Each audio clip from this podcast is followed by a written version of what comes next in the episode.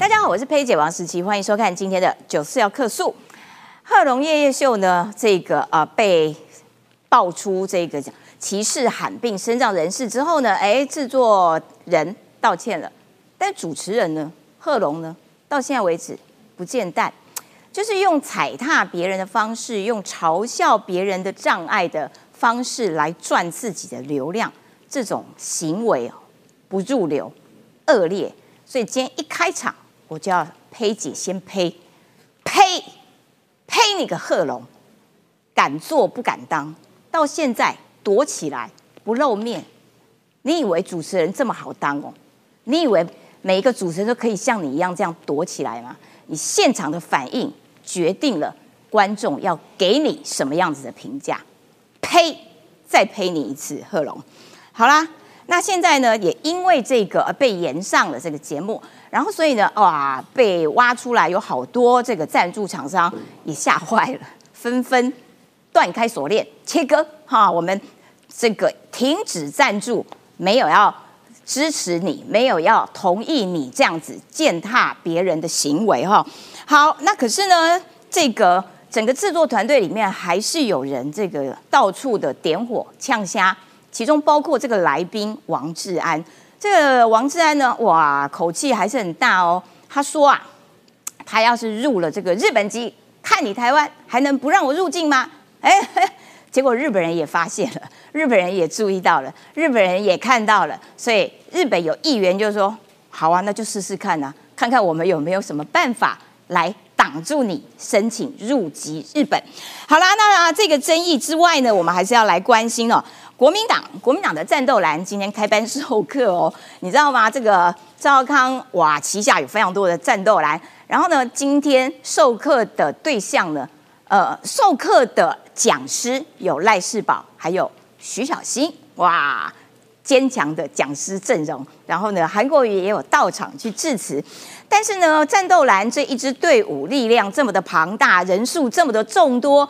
哎，国民党内是不是党中有党？这个朱立伦是不是要小心点啦？怎么旁边觊觎这个权力分享的人是这么的多呢？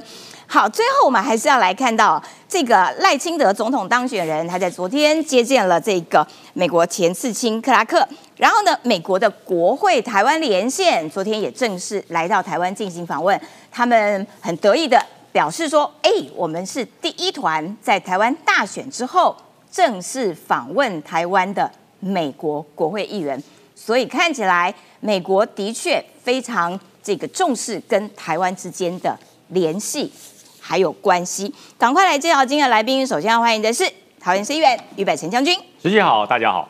再来欢迎的是这个呃台北市议员赵一翔。”李姐，大家一起配配配，真的看得很生气哈。没错，哎，一翔你现在还有什么党职吗？呃，还有，还有，因为新的快快要结束新的人士，对啊，因为事实上我其实也刚才当选这个台北市议员，还是希望可以专职处理台北市的工作。好，再来欢迎我们的资深媒体大前辈黄创夏。十七好，大家好，我跟你同辈了，不要这样欺负。哎呀，再来欢迎的是新北小飞侠，是不是李以翔新北市议员？十七姐好，大家好。好的，一开始我们就要来看到哦，昨天其实我们这两天啊都有谈到《贺龙夜夜秀》这这个节目。好啦，那啊现在王一川蛮火大的，因为呢，这个他们嘲笑陈俊汉律师，陈俊汉律师真的了不起，他的高度够高，他面对这样子人家这样子对于他身体上面的这些状况嘲笑啦、嘲讽啦，拿出来哇，全场笑成一团。他其实那个回应，我觉得是。具有高度的，对，他还可以幽默以对，对，那我真的觉得了不起，佩服。其实我觉得王一川，你知道，政治有一些王道所在，有一些行业里面的一些常规。那其中一个就不要得罪王一川，你得罪王一川没有好下场，他会纠缠你。他真的很多的节目，很多的这些媒体受访等等，他会纠缠着你。像黄国昌这一次在选举当中，他就亲自体验了不能得罪王一川的啊的一个结果哈。所以王国呃黄国昌是这个选战中我们看到不断提到啊，等过去当学生时期到现在的一个争议所在。等一下，一一想这样讲，我就觉得我就想到一件事情，就是那个周星驰的电影有没有？什么做人吓得你发昏，做鬼吓跑你的魂？我觉得王一川现在在走这个路线，所以我们要先来听听看王一川怎么样子？叫贺龙，你给我出面道歉。贺龙有道歉了吗？他可以道歉。对，那我就会继续叫他道歉。不，就是说这种这一种节目啊，这个呃，当然大家可以说它是言论自由啊，可是有些红线是不能踩，比如说涉及种族、肤色、呃性别啊，或者是这个谈的这一种对身障人士啊，对，就是说有各式各样呃近似歧视的字眼啊，或者是善笑、嘲笑，这条线是不能踩的。你可以说那是来宾个人的事情，问题你剪了，然后剪了剪上去，那这他就必须道歉。那当然，来宾的发言也许跟他没有什么关系，但是他现在的这个态度，就让大家更要去质疑他，你到底知不知道这件事情很严重？这是我个人对他希望他道歉的原因。而他的助理主持人也道歉了，所以这个部分，我想贺龙自己想清楚啊，再给你几个小时的时间啊，不然我接下来上争论节目，我还是每天找你。到现在贺龙都不见蛋。对啊，所以我们今天其实都是王一川呐，所以我们其实都会要求说贺龙应该真的要出来道歉，因为其实王一川他虽然长得真的是有点喜感哈，但是其实他做这议题，你可以看他脸是蛮严肃的。对，他在选举当中，你看很多事情，他其实是有点嘻嘻哈哈。为什么？因为觉得政治本来就应该稍微带有气氛好玩，但是对于这件事情，他其实是完全严肃。为什么？因为就是这个红线的议题，就是说你有一些东西你政治攻防这没有问题的。你理念不同，这也可以讨论；甚至你对国家未来有分歧，那也没关系。那大家在投票上来反映出最后的结果。但是有几个红线是千千万万不能跨越的。那第一个当然是性别、肤色、种族，但再来其实是这个信仰，还有这个生障者的一些的状况。其实这些是真的不能讨论，因为不好笑，也不好玩，也不值得大家拿出来一提。所以这部分我觉得我也很鼓励，就是王一川要继续继续的。啊，一起去吐这个贺龙，一直到他道歉为止。因为为什么呢？因为让让其他人看到说这些确确实是跨越蓝绿、跨越政治界的一些红线哦，大家要共同出来谴责。但事实上，我觉得贺龙这整个夜夜秀，我评论一下，因为我个人看来也整理一下王一川的说法，他就是三点，我觉得大错特错。嗯，第一点，你为什么去找这位中国的这个调查组的记者来上你的节目讨论台湾的选举嘛？其实这个很简单嘛，这就有一点叫我去评论法文的演讲比赛，我又不讲法文，你知道去评论这干嘛？我没有办法去评论它好或坏，因为我不懂法文。那相对而王志安他懂民主嘛？你说他去观察民主可以，那希望他可以多学习一些民主价值。但是今天要他出示他的意见去评论我们的民主的好坏，他没有这个资格，因为他没有这个素养，他没有这个背景。所以这一点，我觉得是第一点。你去找这个人去评论台湾的民主，你就是只有一个结果哦，就是你希望他嘲笑台湾的民主。那好，像看到你让整个节目惹起问题来。但第二点，就当场临场的反应，其实当场真的没有人有那个意识说要去喝止这件事情，要去遏制说你不能嘲笑哦这个身心障碍者。因为这个不好笑，就是反而你看他是 啊哈哈，好开心哦，对，他怎么这样子去嘲讽民进党？哦，真的看的好乐。哎，你知道那个主持人还这样拍手喝彩，哈哈哈这样。所以这是第二个问题，但第三个问题是整个节目上到下没有人有这个警觉，说要把这段切掉。对，这很奇怪，因为后置剪，你就说当场有好，那你就怪说主持人临场反应不够好，不像实习姐这样可以看得出好或坏。这个我必须哈要自己称赞一下自己，主持人必须要现场反应够快。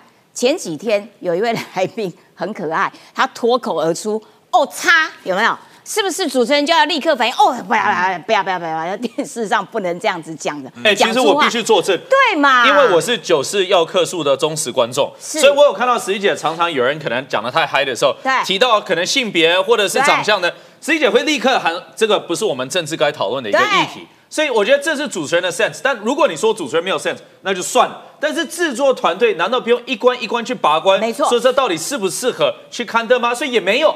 所以你说整个上到下一二三错，从前面到后面来都是。但是我觉得同时啦，这个陈俊翰真的是展现他的高度在，对，因为他是觉得说这件事情其实你没有关系哦，你要去这个呃这个要看得出有有没有意思要影射我啊，反正他们模仿又不像等等，他是有点嘲嘲笑的方式来自嘲的方式来回应。但是重点他提到，就希望他们去多关心这个身心障碍者，因为这个才是重点嘛。其实他这一次参与政治。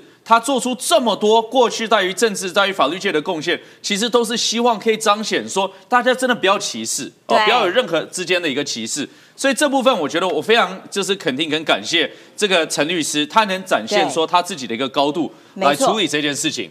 但是最终啊，其实还是要讲说。但真的，我觉得要有后果发生啊！就是说，如果这件事情这节目没有收到相关的一些惩处的话，我觉得这种事情反而就让台湾社会被接受了。所以，因此，我觉得看到第一时间有几个品牌直接宣布说要暂停。跟这个夜夜秀的合作，我觉得这个是这些品牌的一些价值展现哦，这点很重要。所以 Emma 它其实是一个德国的床垫牌子，它就第一时间它就宣布说要暂停这个合作。那为什么德国我觉得会特别关注？包括律师黄定其实就有提到说，这个歧视这个呃生障者其实是踩到国际法的红线，所以等同于。德国等民主文明的国家都是没有办法接受、没有办法忍受的，所以像这种国际牌子看到这样子的状况，他们第一时间就会去喊刹车了。但再来 Yoxi，其实也是我们台湾大家很熟悉的计程车的服务牌子啦，服务平台，他也宣布要暂停合作。所以我觉得这个都是让节目它会有反省的一个空间。对。但再来你看到好多的牌子哈，都已经第一时间去澄清说，不是已经过去没有合作，就是即将终止合作了。包括 连这个情绪排斥都说，哎，这个 too much，这个那个他过去就是已经去终止合作，他认为这样子啊，就是是不应该发生的一件事情，这样的攻击或嘲讽是不对的。那再来，其实还有苏格兰这个威士忌牌子，虽然不是 这个民众党爱喝的牌子，但是它同时也这个终止了这个合作了哈。哦，对哈，民众党爱。但我觉得比较有趣是这个激进，因为时代力量，因为我觉得他们还蛮勇敢的。我老实说，因为他们其实。当时我觉得他没有说，可能也不会有人去想联想到这一块，但他们自己就说，包括王婉玉当时有上这个夜夜秀，包括激进党党主席，还有那个吴兴代，吴兴代都有上夜夜秀，但他们就承认说，其实这个都是用赞助的方式去上的。那其实这个也是我觉得算是正常的状况，因为可能说党比较小，需要一些曝光，尤其是网络上面的一些流量，所以因此他用广告的方式去上这些节目，去做一些政策的阐述。但是他们就直接讲说，哦，第一个十大力量讲说要切割，哦，这个跟他无关。但再来，我觉得基党更厉害，因为基党直接说他要提告，哦，对，他直接说他要提告，因为他觉得伤害到他的牌子。我觉得可以啊，因为今天其实他上了这个节目，也跟这个节目做了一个连结。那这节目后来，因为他刻意的一些疏失问题，或者没有抓到，就是说一些该有的分寸，导致哦，他这个节目整个啊遭受到外界的一些质疑。那激进党人当然会连累啊，当然会被拖累啊。所以我觉得他们去告是对的，因为民事诉讼，我觉得他们确实是有机会说，你刻意去有损到激进党的一个整体的一个门面跟牌子哈。但是我最后画一个结论是这样，我要讲一下王王志安的事情，因为待会儿还会讨论到他后续的一些法律的作为。但我还是强调，中国的人士任何人来去观察台湾的民主选举，我觉得这是好的。对，他希望他多观察、多看一下。为什么？还有支持者传给我，他拍到就是凯道我们在选前之夜前的一个晚上，哦，他去参加我们凯道的游行，哦，甚至有到处去访问人家。我觉得这个都 OK。为什么？我们真希望他多接触民主到底是什么样的气氛。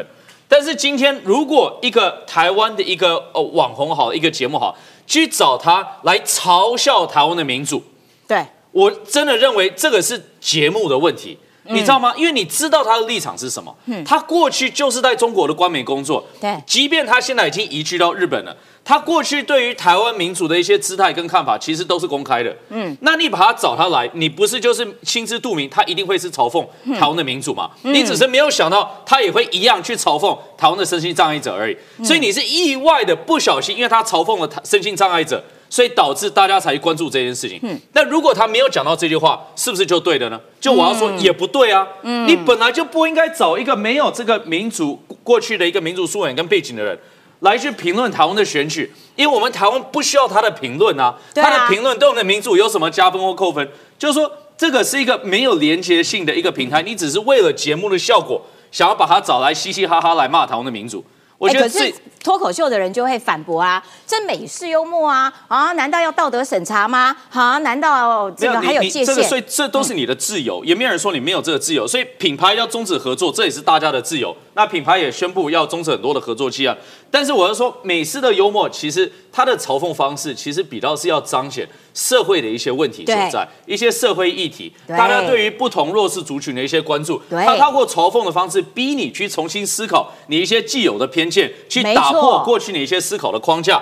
但我的意思，你要打破这个框架，那你今天针对的是我们的民主，然后你去找一个明明对我们的民主是有一些障碍。甚至于有一些嘲讽意见的人去来，然后去嘲笑台湾的民主，这个打破了什么既有的框架？我不懂，这个逼你去啊，这个思考重新检验过去的偏见吗？也没有啊，所以这个真的不是美式的幽默哈，我不知道这个是什么样的幽默，但是看来这个是台湾人民都认为这应该不属于幽默这样子的一个项目了。了解，感谢怡翔的解说。好，那这个节目当中哦，其实这整个团队制作单位是有道歉的，然后这个助理主持人呢，他呀也某种程度有道歉，他说啊。其实我现场根本听不清楚啦，等等，但是真正的这个主持人却没有出面，到目前为止仍然不见弹。好，那这个王志安，我要请这个哦，最前辈 前辈唱下来告诉大家，就是说，哎，这一次哦，陆委会啦，还有这个入出境管理的，哎，反应蛮快的，我就说，哎，不对啊。你是来观光，可是你竟然在台湾一直上通告，上通告要拿通告费，所以你等于是变相的在台湾工作打工。这件事情其实是违反法律，所以哇，昨天一天之内就做出了这个裁决，你以后不准来。其实王志安到现在为止哦，还没有理解到我们的陆委会还有我们的移民署是多么的对他谆谆教诲，因为我们给他一个处分。那个是民主现代国家会去处理的方式。嗯，如果是大陆的话，就马上去改造了，对不对？啊，哎，对我们这里面是我们就是民主法治，就是一切依法行政。有些是公权力要去处理的，有一些呢是人类的普世价值的。那普世价值由民间的自己的一个情绪，这个叫做民主的方式。嗯，然后他其实到现在为止，一直他的回应或包含制作人回应，我就喜欢讲一句话。人残心不残哦，我们给他汉赞。嗯，那人权心不全哦，就只有呸呸呸，对不对？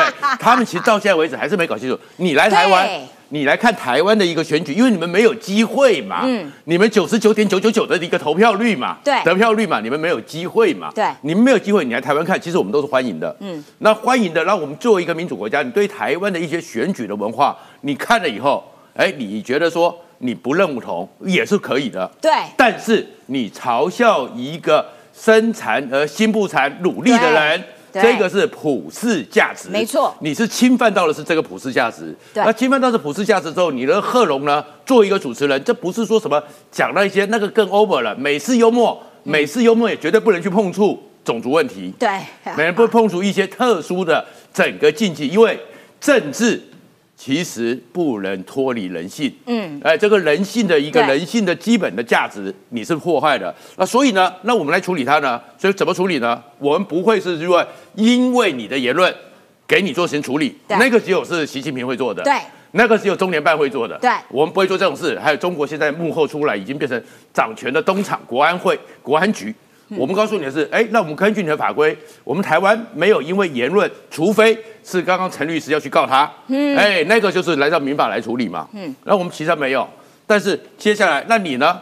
法律上告诉你说，你来台湾是观光，观光，你进入了工作，你领了工作，你变成有工作，对，这个触犯了法规，陆委会的两岸关系条例里面触犯了法规，所以你看，我们是废你的证，对，是因为你工作你被处罚，没错，这个叫做民主的一个规范。我们是法治，好不好？你那边是人治，OK？对，法律有怎么规定，我们就怎么做。法律没规定的，我们不会跨越。王志安，你应该感谢，你应该非常幸福啊！说台湾怎么可以有这么好？如果哪像他们的话，哪一天就被那个不小们这样就不见了，对不对？所以其实是这个样子。然后再过来的时候呢，他呢就开始还想说，台湾就像第二个故乡。你如果能够让台湾哦成为你的故乡哦，你应该是万幸的。然后希望不要排斥，没有人排斥嘛。对，因为我们今天针对你的不是异乡客，是你在德国也会受到德国受不了。对，那些业者为什么德国？德国自从经过了希特勒纳粹那种状况之下，国家至上，人权被践踏在脚下之后，德国的基本法第一个第一章不是国家嗯，第一招叫做基本权利。对啊，对啊，所以德国人为什么德国那个床垫立刻会跳出来？对，因为那个是普世，大家经过八十年前的苦难，嗯，那样一件事情，所以他一直都错了。然后最后呢，他更错的是什么？他还跟你对呛了，好像你台湾不文明，他很凶哎我要去入籍日本，哎，小心点哦，你这个东西哦，我们觉得哦，你最好赶快把它拿掉，嗯因为你对祖国。不没有信心吗？两年前你还去央视吗？哦，所以所以日本可能也不想让他入籍，然后中国看到这种言论，说啊我要处罚而且你去入美国就算了，他们很多人去美国嘛。对日本呢？对对中国最怕的、最恨的就是日本呢。没错，仇日的，仇日的，民进党港党入境吗？你这个话，所以日本议员当然就是为什么他不欢迎你。不欢迎你的原因是你呢？其实他整个呈现的一个状况，这只有北京会做的嘛，嗯，习近平嘛，蔡奇会做的嘛，你们这些人叫低端人口，哦，他的话语就是中国的那种阶级，对。中国的那种阶级概念，没错。完全在他脑海里面嘛，对他就不自觉的就是你们是低端人口，身有生障的，有罕病的，你们就是低低端的，你们不配做正常人该做的事，就是那个恶劣耶。习近平没有当年希特勒的那个什么会议，不是他先处理的，嗯，就是这样子嘛。对你完全是没有把人当成人，你把人当成的是一种一种的一个为物品，对。你是完全的物化，唯物论啊。人性的唯物论，嗯。可恶。对。所以今天我们还是这样子这么可恶，民间发动，民间就是不赞助你了，嗯，哎，那个合理。对。那是我们自由，我们有一个什么政府单位去操作吗？没有。没有民进党有去操作吗？没有没有。这个东西就叫做正常的、合理的、先进的民主国家。其实王志安应该是把这个东西好好的记下来。你还有两三年前，你还可以去央视，你还有一些努力的能力。你其实要告诉大陆人民，这个才叫做自由民主啊！对这个才叫做新的这一个啦。如果你这样子的话，希望我的故乡，他的故乡，他的故乡能够像这样学习嘛。啊所以王志山到现在为止完全没认错，只在硬扯。那硬扯的原因是什么？他自认为是上国。对对，所以这种心态，可恶的万湖会议里面，真的他的心态，其实如果他活在八十年前，嗯，搞不好希特勒很喜欢他啊这种心态。然后至于这个制作人呢，这是更过分了。哎，他到处呛哎，台湾每一次哦出了事情之后哦，这个是基本的人性、嗯基本的价值，他要想要转移焦点，对，他把它弄成是弄成政治，政治，弄成的是开枪民进党，对哦，厉害了我的党。你到中国去讲，厉害了我的党吧？嗯，对，是共产党才会有王志章这种人。对，所以我是说，其实整个里面，因为昨天已经讲过了。那至于贺龙呢，一个主持人，我们作为一个，基本上我本来昨天还以为是直播的，嗯，所以我还说，哎，怎么他没有处理？后来还是后置的，后置的。你一个主持人讲，那另外一个，嗯，出了事情，你也该出来，对你要道歉，包含王志安要道歉。你不是跟陈律师道歉而已，嗯，你踩踏了是七十亿，那扣掉十四亿好了，至少五十六亿。正常文明国家基本底线应该向全世界道歉。好的，感谢创下。的确啦，就是说这件事情，人权这个尊重人这件事情，其实是全球同一标准啦。好，那这个贺龙到现在为止不见蛋，但是他的助理主持人昨天其实是有出来道歉的。我要请教一下宇翔，就是说现在呢，呃，夜夜秀的编剧到处呛。在脸书啊，在哪里啊？哇，下面留言都要直接跟网友开战。然后呢，他认为这件事情就是民进党，民进党在打压。哦，我就是不能嘲讽民进党吗？现在是要政治审查了吗？哇、厉害了我的党！所以民进党到底在里面有扮演怎样的角色吗？其其实我觉得这件事情哦，他要去扯民进党，真的是呃觉得太离谱了。因为萨泰尔娱乐这一个公司啊，其实长期以来他做的这个节目都是在做这种擦边球哦，包含相关的这些歧视哦，在过去的不断的这一些片段里面都会产生。我们过去有看到伯恩在呃消费郑南龙的事情嘛，就用郑南龙的事情去调侃。那当时伯恩也是哦，他是怎么样？他调侃完之后，网络上一片的骂声，最后呢，他神隐了八天才出来道歉。那么现在这一个主持人贺龙啊，他更糟糕。他在去年的时候，他做了一篇这个呃一个节一个一个一个呃节目，他的节目那名称叫做《女总统真的好吗》。他用性别歧视、用年龄歧视来质疑说，他投票投给蔡英文总统是好的吗？然后还特别在里面哦，他讲说，哦，我们如果选上女总统之后，我们全台湾每个月会有三到五天政策会大乱，然后最后再来说啊，因为总统已经要四十岁以上了，用这样子来歧视女性，用这样子来歧视女呃女性包含年龄的歧视，嗯，所以萨泰尔娱乐已经不是第一次了，他是惯犯，对，王志安很坏，但是我认为萨泰尔娱乐更坏，嗯，因为他长期以来就是放纵这样子的一个内容嘛，放纵这样子的一个呃这个呃节目制作，包含他的脚本设定，包含他的来宾的选择，他都是有意无意的要透过这样子去冲高他的流量，嗯，那我们说在这个流量的时代，真的可以就因为流量，为了追求流量来不择手段吗？我记得过去有一有一个这个电影叫做《玩命直播》，这《玩命直播》这部电影里面哦，相信大家如果有看过的话都知道，里面的这个主角就是为了追求流量，到最后不择手段，甚至于有的人连性命都丧失了。可是，在流量失去以后，最后最后，其实社会大众对于他们所做的行为到底认不认同，这个我觉得。呃，其实大家都可以看得非常的清楚。那现在，呃，这个夜夜秀的编剧要去把这件事情扯到民进党身上，坦白讲，从头到尾，民进党的立场很简单啊，你对于生障者，你不应该有这些歧视啊；你对于这些普世的人权价值，你不能有这些歧视啊。那为什么你还这样子做呢？那现在我看到这个网络上有一群人，就是这个民众党的小草们。嗯，这个小草们呢，昨天发生一件事情。因为阿贝出来讲话了，阿贝出来声援嘛，他说应不应该啊来歧视生障者？对，他发了一篇文章，结果民众党的小草竟然在阿贝的这一个 Po 文下面，柯文哲的 Po 文下面去说啊，阿贝你真是不应该去 Po 这一篇文章，你做这一篇文，你你 Po 这篇文章是错的，竟然会有这样子，对，什么？为什么？因为民众党这些支持者，我坦白讲，他们长期在看的人就是谁？艾丽莎莎啦、百灵果啦等等这些网红，但这些网红就回到我刚刚前面讲的，啊，他为了流量不择手段，嗯，他为了流量去做出一些呃这些像之前百灵果还有什么什么阿嬷的那些调侃阿嬷的内容等等之类的。艾丽莎莎有那个呃违反医疗效果的这些的这个影片，什么喝油排石对什么对那个胆排石等等之类这些影片，对，那我们看到像艾丽莎莎这样子的人。他可以在选举完之后，然后呢，po 上这个影片转传，然后说，呃，质疑中选会做票，结果呢，什么内容都没有去回复，就跑出国，跑到韩国去爽玩好几天。嗯，现在民众党的支持者是这样，我觉得我们身为政治人物，像柯文哲等等之类的人都应该出来制止。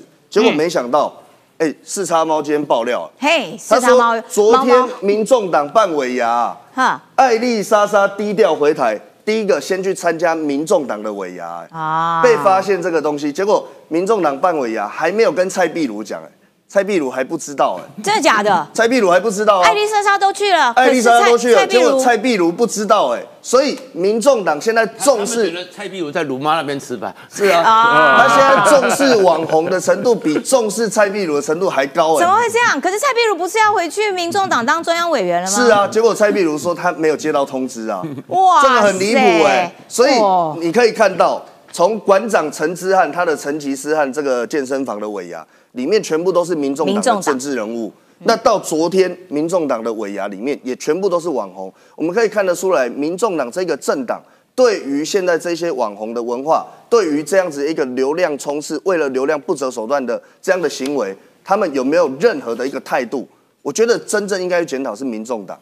对啦，就是说有些东西、有些价值哦，有些尊重，每一个人都应该具备啦。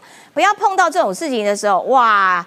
好像这些东西都不重要，然后只有颜色才最重要，这个很糟糕。然后我看到有很多网友啊，现在也在嘲讽说：“嚯，阿明这样推这个轮椅上台，这个就叫做煽情，这个就叫骗票。”哎，不是啊，那麻烦你也同样标准好不好？那过去马英九提名的不分区杨杨玉兴，还有这个呃很多人这个要选举的时候啊，也是会把爸爸妈妈年长的推到用轮椅推到台上啊。那当时你怎么不骂？那现在陈君汉律师推上台就说：“哇，这个叫煽情，这个叫骗票，还好吗？你标准麻烦一致好不好？更何况这个要赚流量可以，但是凭自己的本事好不好？不要用践踏别人的方式，践踏一个喊病者，践踏一个生障者，然后来赚自己的流量。你要是这个自嘲，我觉得我可以接受啊。你就是你，你如果脱口秀用这样子的方式来自嘲，OK。但你去嘲别人，你还好吗？你有事吗？那个线就是不可以跨越。好的，我要请于将军来上来，就是说你最了解国民党。国民党现在，我个人觉得十分之热闹，因为这个战斗蓝啊，今天啊开课耶，是哇，满满的战斗蓝的成员，然后赖世宝跟徐小新当讲师，赵康哇作为一个战斗蓝的盟主，这个朱立伦看到会不会惊惊啊？其实这个事情应该谁在做？这应该是国民党的智库。政策会啊什么的哈，这个这个以前这些事情哈，就是国民党的新生训练，应该是智库在做，因为智库邀请了非常多国民党资深的执政的，还有立委、县市长，现在负真正负责人叫做连胜文呢。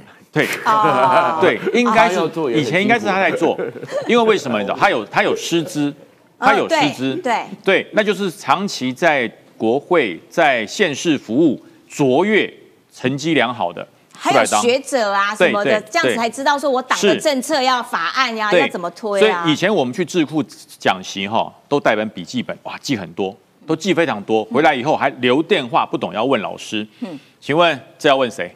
那是宝问赖世宝，赖世宝本来就是立法委员，有什么好有什么好问的？每天都在一个党团开会啊。问徐巧芯徐小青，呃，先把罚单缴完再说，啊，对不对？一天到晚违停，是，所以我才说这个讲习是叫什么？叫做抱团取暖，拉帮结派。呃，你来了是我的人，你不来哈，我告诉你，以后有事别找我，以后不要上我的节目，就这样。因为其实国民党的立委哦，哎，大家不敢不去耶，他怎么敢不去？对啊，国民党的立委不敢到三明治来来来上节目，所以叶元之我怕他以后会出现，我们在这里很少，我不知道大家有没有难过。叶元之如果少来，大家会不会难过？如果觉得会难过的哈，你就有一点怪怪的。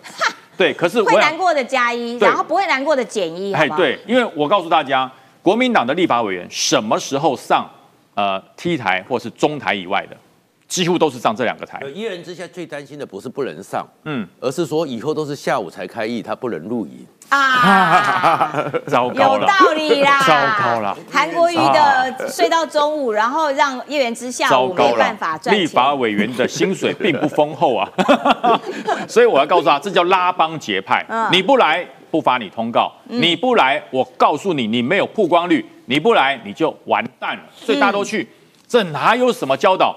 我说赖世宝我不敢说，至少他是资深立委，嗯。他会分享一些立委协调的事情。徐小新在教什么？嗯，空战心法，直接发波般波罗蜜心经好了。天哪，他哪是什么心法？那叫做什么？见神杀神，佛挡杀佛、哎，对鬼挡杀鬼。他是全部都是杀杀杀在刺枪吗？他都是一直杀杀到底的。他在教什么？所以这一个战斗蓝的讲习，应该是要你你说要教立委，我们的政策是什么？对啊我们未来要哪些法案，大家要协商，然后未来一些程序在立法院的相关的步骤要怎么走？这哪是啊？教你造反哎、这教你造反。所以我说哈，看了让人觉得心里难过。没有离开国民党的人，心里面会觉得沉重；离开国民党的人，心里会觉得雀跃，因为终于离开他了。哎，国民党真的很忙哎，很忙啊就是很多派很多支，然后呢，现在他们两个人又要又要真抢总招，争总招，争总招。呃，那么戴世宝代表的应该是战斗蓝。那么，对对呃，我觉得傅昆奇代表的是地方派系的团结。哦，对，这是两个冲撞哎，哦。谁会赢？谁会赢？当然派系比较强啊，哦战斗蓝的人给我什么？给我上节目而已。那有些人就不想上节目啊。你、哦你看过有道理耶你看过严宽恒上战情室吗？没有，上战情室就是那几个，他上战情室就完了吧？对，上战情室就 就不好站，对不对对？他是诚心信神，然后地方团结，所以傅昆奇代表就是地方的派系，赖世宝代表就是呃战斗蓝。所以票在他手上啊。当然在他手上，资源也在他手上啊。嗯，你战斗蓝给我什么？对你战斗蓝除了给我节目以后，我就不喜欢上节目啊！我要怎么选？嗯，可是傅昆萁给你温暖，嗯，给你柴火，给你实质的帮助，嗯，所以这两个选下去，我我我觉得傅昆萁一面大了，嗯，对，战斗蓝是有空战没实力，嗯，他是陆战加实力，你要给他搞空战，他也搞得起来哦。哇哦，我要搞空战，何必自己搞？嗯，我可以找艾丽莎莎，哎，不是啦，我可以找 我可以找网红来帮忙啊，嗯，所以我才说这个叫做在较劲，对，这在较劲，已经在较劲了。哎，国民党真的很忙着在内斗，哎，国民党我讲过嘛，国民党要立委低于三十席才会真正的团结，只要超过四十席就分裂。嗯，对，所以你看国民党之前只剩下三十席左右的时候多团结啊，哦。为什么不能不团结？你知道，因为没了，没了，没了，对。抱团取暖也要有团呐、嗯，那现在变大了，变成国会第一大党，对，你也只多民进党一席，好不好？嗯，然后呢，他就开始分裂，嗯，拉帮结派，倚天剑出，屠龙刀出，就是要砍皮了嘛。对，哇，这个跟老柯哎，较这这这有这这有口诀哦。嗯，倚天一出，与谁谁与我争锋？对哦，他最厉害。那你的屠龙刀呢？你的屠龙刀呢？战斗刀吗？战斗没有刀，战斗只有气。可是你们气不足，怎么跟傅昆萁比？哎，还没完，嗯就是现在蓝白在立法院很有可能是会共推一些法案的，会包括了这个什么什么核电厂要延役啦，对，然后还有什么，反正就他们有这个试水温，好像放出一些讯息，是的。那所以现在民众党的态度就还蛮重要的。那黄国昌也被大家检视，就被一个律师说：“拜托，你到底是提几个案？你的案子没有一个，没有半个过。”零三黄国毒，对零三毒。然后黄国昌就说：“哼，我又不是来交朋友的，那你去干嘛？你去结仇怨吗？我就是想问北辰将军说，通常在议会或者是在立法院，需不需要朋友？当然要，我是无党籍的，桃园六十三席议员，我们实习无党籍。嗯，黄国昌，我告诉你，我才一年而已，三读过八个法案。哇塞，三读过八个案黄国昌，赶快看，对好吗？我一年过三个八，过了八个案，其他的事还在协商中。为什么要朋友嘛？嗯，我我实习不不这个无党籍的能成什么事？嗯当然我蓝绿都要都要来来交朋友，交朋友不是用酒，不是用唱歌，交朋友是用法案用政策。嗯，这个政策是利民的，这个政策是全桃园都需要的。我去跟你谈，谈了。请你支持我，支持我后联署，你也是其中的一员，然后我们三读通过。嗯，这一定是要这样子啊！你每天跟人家吵架，嗯，对不对？到了这个要商量的地方，哎，我不同意哦。讲完之后，椅子一摔，走人了。你根本不留协商的时间跟人家谈，嗯，你怎么会过？嗯，当然是零啊！你不是去交朋友的，你也不是人缘不好，你是够狼玩了！我跟你讲，他不是人缘不好，人缘不好是说我真的要跟大家谈，可是呢，大家觉得我的沟通技巧方式不太好，所以这叫没有人缘。够狼玩是看了你就讨厌，你看了别人也讨厌，这样你要怎么过法案？对啊，所以黄国昌继续这两年哈，就是民众党的立委赏位期哈比较短，人家是四年，保存期限四年，他只有两年呐两年。对，他是应该是音频呐，对，所以只有两年了哈。对，只有两年，所以说他要好好做，这两年可能也过不了什么法案。哎，他有要交朋友了，对可能是听了你的这个，对对他，他跟韩国瑜示好，哇塞，这跌破大家眼镜哎，先学会爬树跟膝盖走路，再跟韩国瑜讲话了。哦韩国瑜说要跟我谈话，上来上来，上来我在树梢，对不对？黄国昌说太离谱了，当立法委员还要爬树。哎，他以前是怎么样子嘲嘲笑韩国瑜的？结果现在了说人家什么占农地违法，哇，这个、啊这个在云林啊，对吧？你讲要多少，现在跟人家当好朋友，所以我讲，现在说人家好的范例呢？你也有点原则好不好？哇你以为没有 Google 啊？我们一 Google 就知道你以前怎么骂韩国瑜了。对呀韩国瑜现在是因为要选院长，嗯才跟你谈。但是我告诉你，请上树来谈。如果你不到树上来谈，请用膝盖走过来跟我谈。黄国昌，你会吗？嗯你会膝盖走路吗？不会的话，你怎么跟人家做朋友？你们人缘差、哎，人缘差要练特异功能。另外哈，他说传出来哈，柯文哲决定要挺韩国瑜，陈志涵就直接讲了，国民党在测风向啊，所以现在整个柯文哲这个柯党哈，柯党最厉害的一点就是每一个政党都没有他厉害，就是出尔反尔的权利。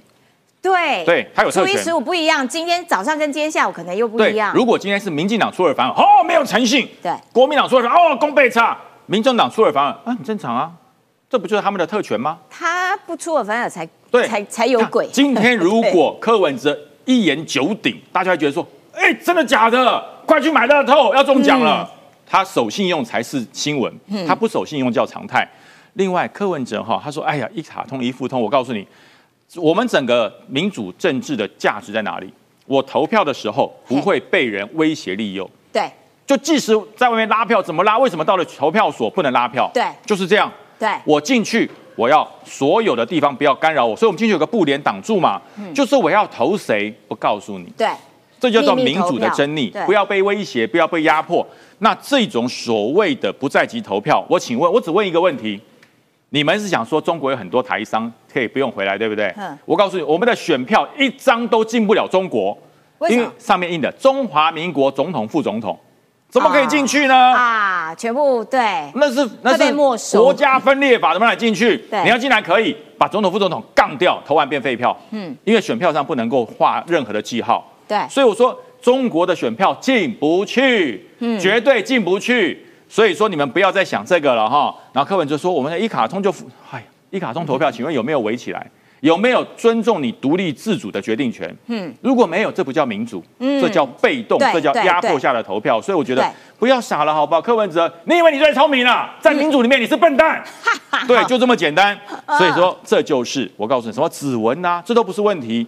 但是我告诉大家，当时我们说不在籍投票是考虑我们现役军人，对，我有战备任务。对我告诉他，每一年都会有三分之一的现役军人不能投票。嗯，他战备啊。嗯，对不对？即使为了执行民主，也不能放弃任何国家安全，所以有三分之一的军人要担任战备，他是不能投票的。嗯所以说，是不是在军中，我们特别为这些人开个投票所，他们进去命一样，不要被影响的投就是票。军中的军中专门票所，对对，当时是这样想，可是呢，还是有很多这个这个技术还有考量方面的问题，这方面可以考量。但是境外投票，我觉得不适当，对尤其是在中国，你的选票根本进不去，投出来的全变废票，因为要把总统、副总统杠掉，对那怎么投？对那变废票嘛。所以大家醒一醒好不好？不要听柯文哲的。柯文哲除了说谎骗人比我们行以外，其他的说句实话，在民主上他真的几乎近近乎不用当兵。哇哦！感谢北辰将军最后做的这个 ending 实在是我 非常精辟。好，那现在呢，看起来蓝白呢，哇，这个有一些法案上面可能要一起合作啦，一起推啦。那柯文哲这个民众党也很特别，就是说，哦，你自己选到了第三名，然后一直觉得，嗯，有人作票，哦，这个选入人员怎样怎样，好、这个制度不对，哇，导致很多人要上班不能投票。也就是说，哎，不是啊，你要不要反省一下，如何让自己更棒，能够吸引更多的票，而不是说选输了之后，我们来检讨这个，然后制度不对，制度错，都是别人的错，这个逻辑也怪怪的。所以我要请教一下这个先宇翔好了，就是说柯文哲很。很喜欢拿这种什么 AI 啦、数数位位啦，化哇，这你看我多高科技，我只要提出来这种，就表示我领先群雄，我走在时代的尖端。所以他现在投票也也要一卡一通一付一下回啦。是柯文哲哦，就是那种标准的说每要塞车的嫌车卖然后柯文哲就是这样子嘛，他自己这这一次选举失利，他开始在怪台湾的制度。你看，民进党是会反省的政党，我们这一次总统虽然当选了，但是民进党不断的在反省，在思考说为什么我们呃可能这一次失去了年轻票那么多嘛，对那也开始就是政治人物开始在用那个 trade，就开始上这个新的平台、去接触更多的年轻人。那我们看到柯文哲每次都标榜说他是什么科学、理性、务实，但是我们检视一下过去他在台北市所做的，他用一大堆的钱呐、台北市的公堂啊，来做一些吸金的这些伎俩，但是最后都变成垃圾了。怎么说呢？我们看哦，他弄了一个东西叫做无人自驾巴士，从二零二零年推出到二零二三年都没有厂商去标，结果这一些近千万的这些无人巴士全部都报废。接下来我们看到对，啊，报废了，报废了。然后他现在弄这个什么柯文哲的行动派出所，弄了六年哦，那个那个没了，对，那些车辆也全部都报废。对结果六年零报案啊，一次报案都没有啊。然后再来，柯文哲还推出了口罩贩卖机，哦，最后销量差，喊卡退场。再来弄了一个呃豪宅的豪华的社宅，结果社宅里面被爆出来嘛，里面都漏水。哦对那包含这个柯文哲还弄了一个十连制的神奇机台，这个机台当初哇，他讲的好神奇，说这个里面呢，你刷下去十连制，还给你喷酒精，还可以做人流管制。结果这些机台也是花了千万建制，到现在这两百多台机台全部都在仓库里面，留给蒋万和烂摊子。然后最后还有一个这个秋千计时器，他去剥啊，夺对，那个最很有名，蠢了很，有名，对。这个很夸张秋千。计时器最蠢了什。么三分钟你去荡秋千，你一定要离开那个荡秋千要不然等面。下会触电不然电。会通电。对结果哎我们想的一样。结结果这个很离谱哦，这个只上线九天就已经就下架了。所以你看柯文哲标榜什么科学、务实、理性，到最后做的全部都是都在浪费钱。全部浪费钱 iVoting 啊。对 iVoting，iVoting 也是啊 iVoting 什么对啊案子出来？设置岛说要改善，改善到哪里去了？对没有啊要讲讲不完呐。对，那现在他开始检讨台湾的民主制度，我觉得最可恶的就是这个。我们当政治人物要有良心呐、而且对于台湾的民主制度，这个我们的投票、开票等等，都是受到社会大众，包含世界各国的肯定。尤其是啊，这一次我们大家记得我们在开票的时候红到国外去哦，大家说。哎，这个我们开票是人工计票，而且是很韩国还说很像在选班长，嗯很像他们小时候在选班长那样，很公开透明，你知道吗？韩国看了我们的投票之后，现在韩国的社会舆论已经被台湾的选举改变了韩国社会的这个观感。台湾的人工开票好透明，韩国人现在是羡慕台湾的开票制度就是哦。尽可能减低有动手脚的机会。对，因为电子投票确实有很多的问题。那在台湾有没有施行过电子投票？有，台大施行过。台大在选这个学生会会长等等之类，嗯他们有做过，在二零一九年那时候嗯。但是最后怎么样？系统出包，然后呢，可能有一个人可以投好几票这样的状况。嗯所以最后台大也回归人工的投开票。啊，那像这这种东西都已经是讨论到烂了，结果柯文哲你现在把它好像呃旧瓶装新新呃发明那个新瓶装旧酒这样子，好像他发现新大陆一样。对对对然后选举选输了，我第一次听到有人这样讲，说啊，因为有上班族不能去投票。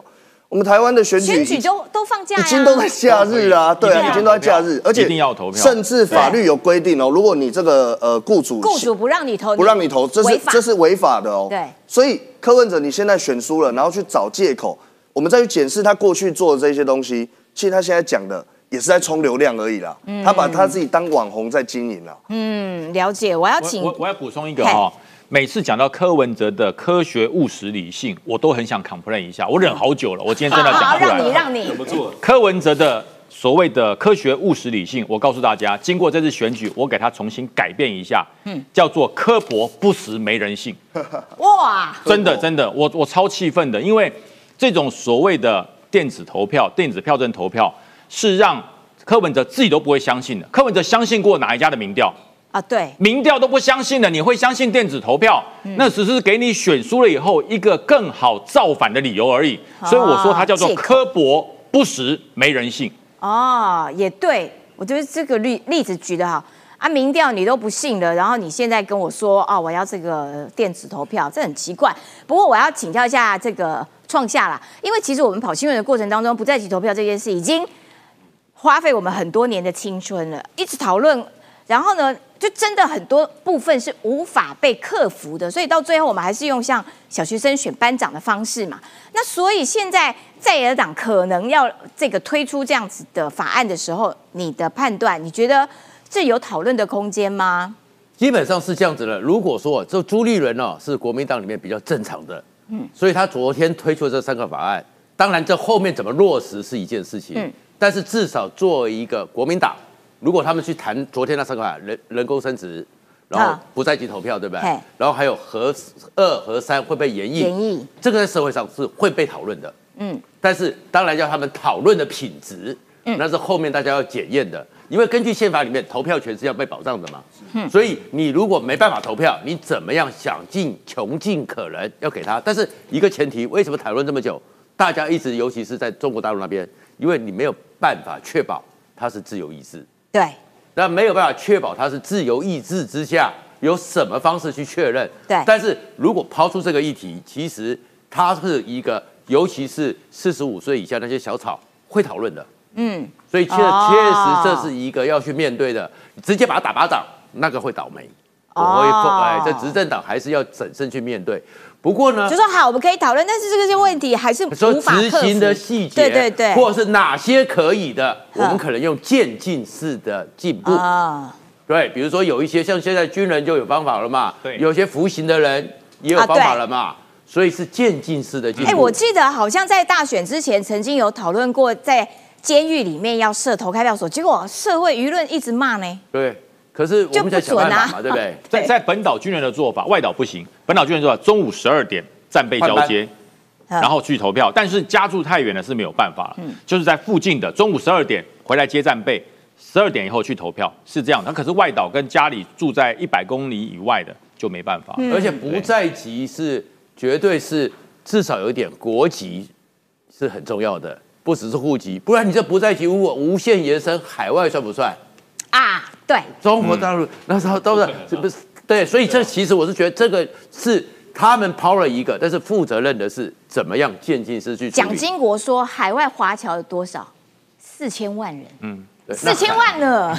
所以这里面为什么投票这个重要？是说我们为什么那么在乎？因为他投票的结果是在这一个主权领域范围内，他们的一个未来的选择。如果不是在这个主权领域放，所以这里面其实是要讨论的。但是呢，我其实看我对于今天国民党那个哦是特别有感觉，就是赵少康去帮他们上课嘛，嘿哎，特别有感觉，我就非常有周星驰的感觉。为什么？请问下一届二月一号开议的立法院是第几届？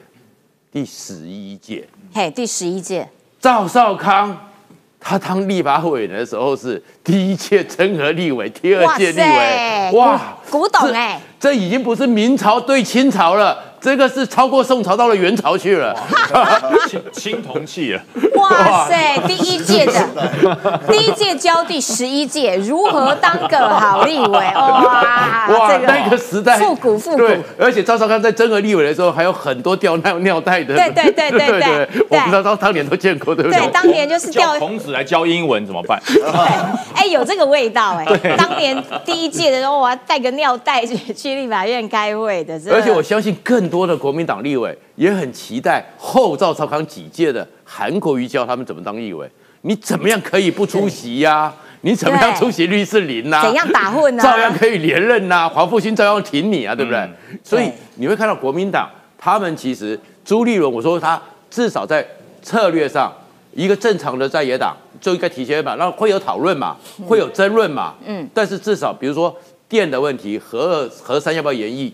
哎，其实工业界很多人在讨论嘛，啊，所以他是其实可以抛出讨论，一个在野党是可以抛出讨论，嗯对。但是后面我们就是整个民主程序来处理嘛，嗯，那另外一个是觉得由徐巧芯去教 怎么打空战，对。哇，我觉得心里最毛的应该是赵少康、必罚单，他比较会教。不是，心里最毛的是赵少康、他也不喜欢缴哎罚单 了，所以他是说如何跟警察去避免被开罚单，而且在空战里面可以站稳脚跟，对对。啊，但是其实最忙毛的应该是赵少康，么？为什么？为什么？因为现在我们就已经很担心了，将来整个我们一直很少看到的国会频道，以后收视率会飙高。啊 因为太多的直播主进去了嘛，对对，然后徐小新又教，所以以后立院直播室，它的整个流量会不会高于少康战情室？这才哎是、呦，哇！等到国外频道的收视率高过少康战骑士的时候，赵少康脸都绿了。对，战斗人 也就不理你了嘛，超对不对？好笑的所以我是觉得，其实你会看到，就是国民党啊，就是一个非常的混乱的一个状况，对，蛮混乱的。蛮混乱的。那至于柯文哲呢？因为有些哦，蔡皮如讲的话，我一直想说，在场只有我可以讲话，嗯，因为我是资深的癌症病友，啊 啊，对对后来打败了这个这个，对，我是资深癌症病友，所以呢，在先前的否定期是到的了，然后现在呢，他其实进入了他比较后面的一个阶段，有点亢奋又不甘愿，嗯，所以呢，就是会有想到各种奇怪的方法，比如说那时候讲说，哎，我可能明天吃什么灵芝包子，我就会好快一点。嗯，对，所以他，所以至于柯文哲就不用多讨论了哎，他已经走出了否认期，但啊是是一种狂躁期的状况。好的，不过也恭喜啦，终于走出了 否定期，好不好？好，接下来我们要来看一个影片，就是你知道啊，最近啊有一个这个呃英国人，他知名的钢琴家哦，他在公共场所演奏的时候。被小粉红给呛瞎哎，小粉红说这个在我们国家是违反法律的。我们来看一段这个影片。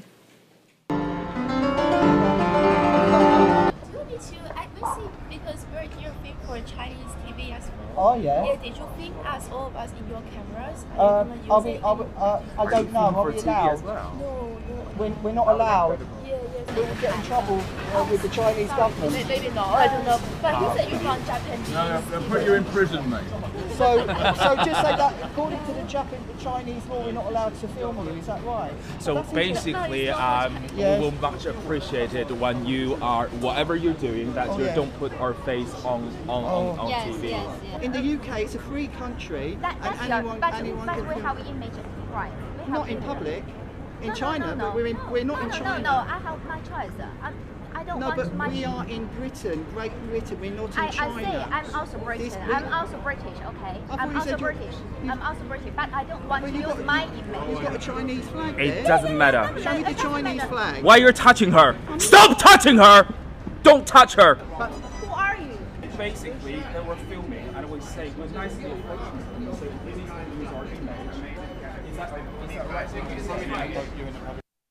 谁凶什么啊？